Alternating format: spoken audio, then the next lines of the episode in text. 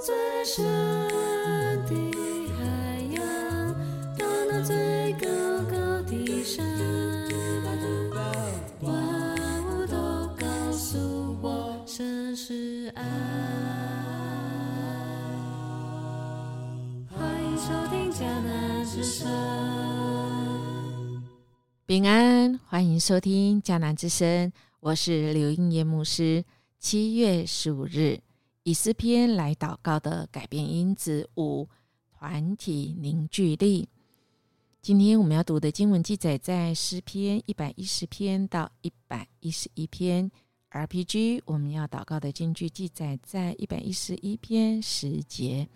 敬畏耶和华是智慧的开端，凡遵行他命令的是聪明人。耶和华是永远当赞美的。戴德生曾经讲过：“哪有先开音乐会，然后再调和乐器呢？每天读经祷告，先与神调和，然后再与人见面办事。”嗯，我相信我们这几天的这个主角阿妈，呃，可以说是一个改变了阿妈哈，是一个不认识字，但她却是一个有福的阿妈哈。她其实很知道这件事。嗯，他信主之后，真的是就像戴德生啊所说的哦，啊，真的是每天读经祷告哈，他先跟神调和，然后他才去跟外面的人接触哈。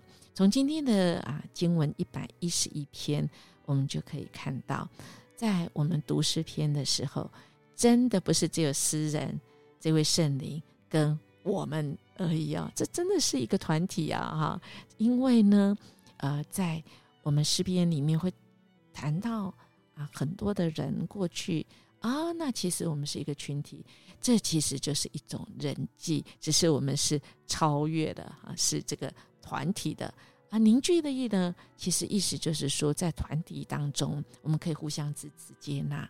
我们可以有着共同的问题，哈。那因着这些，我们有共同问题，我们可以紧密在一起啊。就像我们前几天讲了，有普通感感呐，我们彼此支持啊，还资讯啊，我们也可以啊彼此调调呃传递啊。这些其实，在我们祷告当中，最主要是我们有一个最好的团体啊，我们的改变辅导也好，我们团体的智商、团体治疗也好。我们那个治疗者其实就是这位上帝，这位圣灵，他就能够知道在我们当中，使我们在丢接球，我们的脑中超自然把我们的连接，以至于我们可以得到改变的新眼光视野。从我们今天的经文也一样，更是哈，今天一百一十一一百一十一篇特别的是。这篇啊，连耶稣都进来了哈！哎，你说，哎，这个不是旧约吗？怎么耶稣会也进来了呢？哎，是因为这讲到这位主是谁呢？我们来看啊，耶和华对我主说：“你坐在我的右边，等我使你仇敌坐你的脚凳。”哎，这个在哪里听过？谁讲过这句话？啊，有吗？谁讲过这句话呢？嗯，这个这个主是谁呢？正是主指着主耶稣。所以我们在读这些圣经，真的是在历世历代的啊，在这位上主、这位上帝啊，他所设立、所啊护护庇啊，他所安排他的神安排里面。让我们互相贯穿整个圣经的核心啊，使我们一起、一起、一起可以被神改变。透过他们过去所经历的，透过主耶稣，也在这里也认识到我们所相信，后来为我们受苦受死、受难，第三天复活升天，领受他的。救恩跟荣耀就是这么奇妙啊！这个第一百一十一篇真的是这么奇妙哈，短短它只有六节，但我们可以看到耶稣也引用哦：“耶和华必使你从西安伸出能力的杖来，你要在你仇敌中掌权。”当你掌权的日子，你的名要以圣洁的装饰为衣，甘心牺牲自己。你的名多如清晨的甘露。耶和华起了誓，绝不后悔，说你是照着麦基喜德的等次，永远是祭司，在你右边的主。当他发怒的日子，必打上列王。他要在列邦中兴发恶人，尸首就遍满各地。他要在许多国中打破仇敌的头。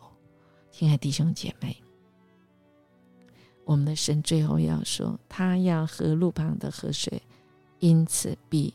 抬起头来，我们前面说的这一位很神的阿妈哈，被神改变了。这个阿妈，他何以会从婆家这么被苦读，赶出家门？家大业大的婆家竟然把他赶出，那他何以还会信这个家大业大的这位神？他没有去信他娘家的所敬拜的神。是因为他有机会去教会的时候，他听到上帝的话，这些听我一扎公斗笠的哈，其实是真理哈。他们都有这样子的聪明啊，那你怎么不来求告我？哎，这个阿妈很聪明哈。